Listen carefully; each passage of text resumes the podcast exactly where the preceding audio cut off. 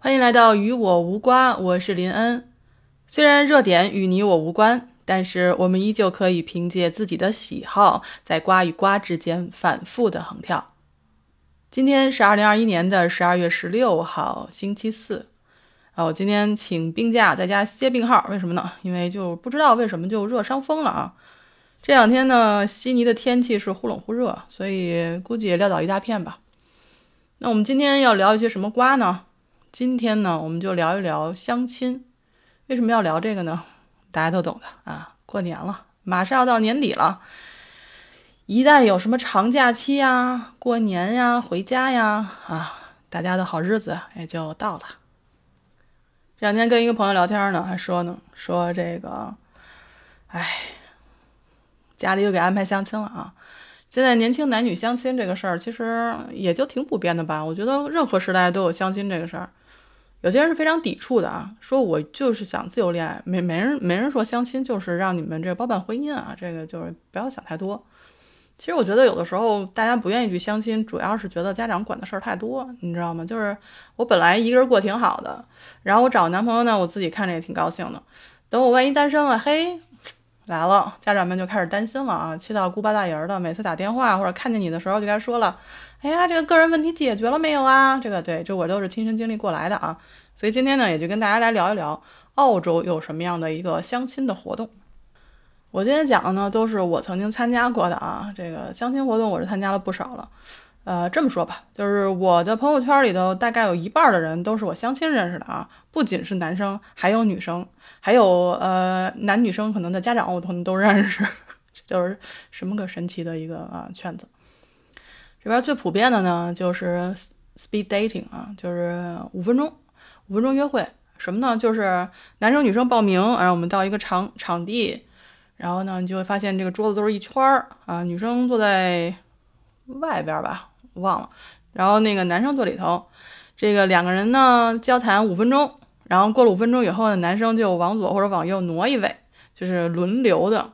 就是，其实也就是让所有人在一个固定的时间内，可以更高效的跟每一个人都聊上话，都能说上话。然后你们要是觉得看对眼了，或者觉得条件还不错呢，可以比如说加个微信啊，然后什么的。这种活动其实还伴随着像什么有奖竞猜呀、抽奖呀，就这种娱乐活动。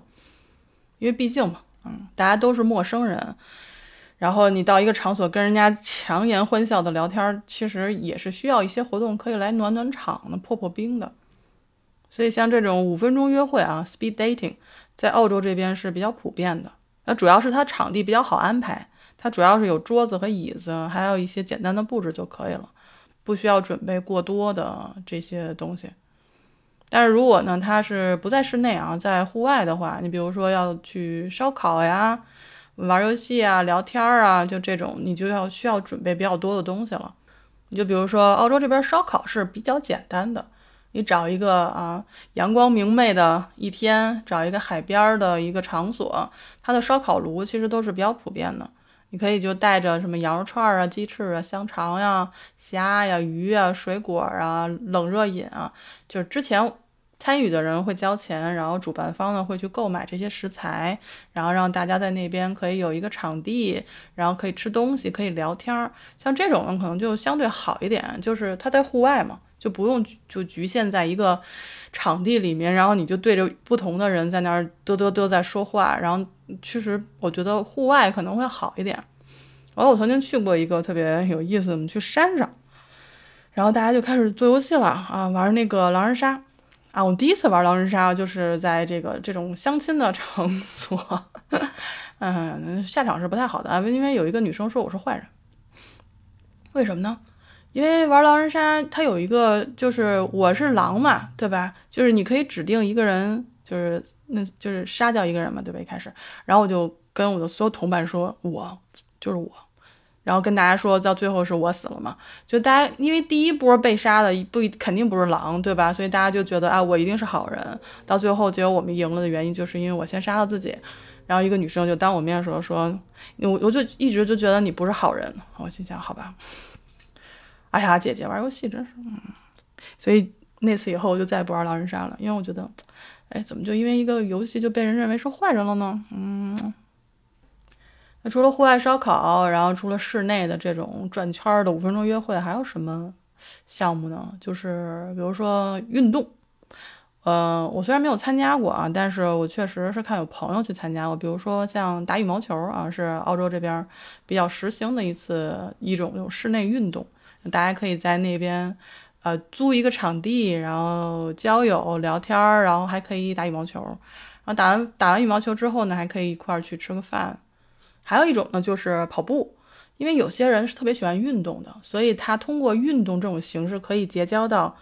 共同有共同爱好的朋友，就无论是说男女相亲，还是说就是兴趣相投的朋友，都可以通过比如说像跑步这种运动，因为大家都知道跑步其实是挺呃无无聊的。就对不起啊，就是我觉得就是如果没有意志力坚持下来的话，是没有办法每天早上去跑步的。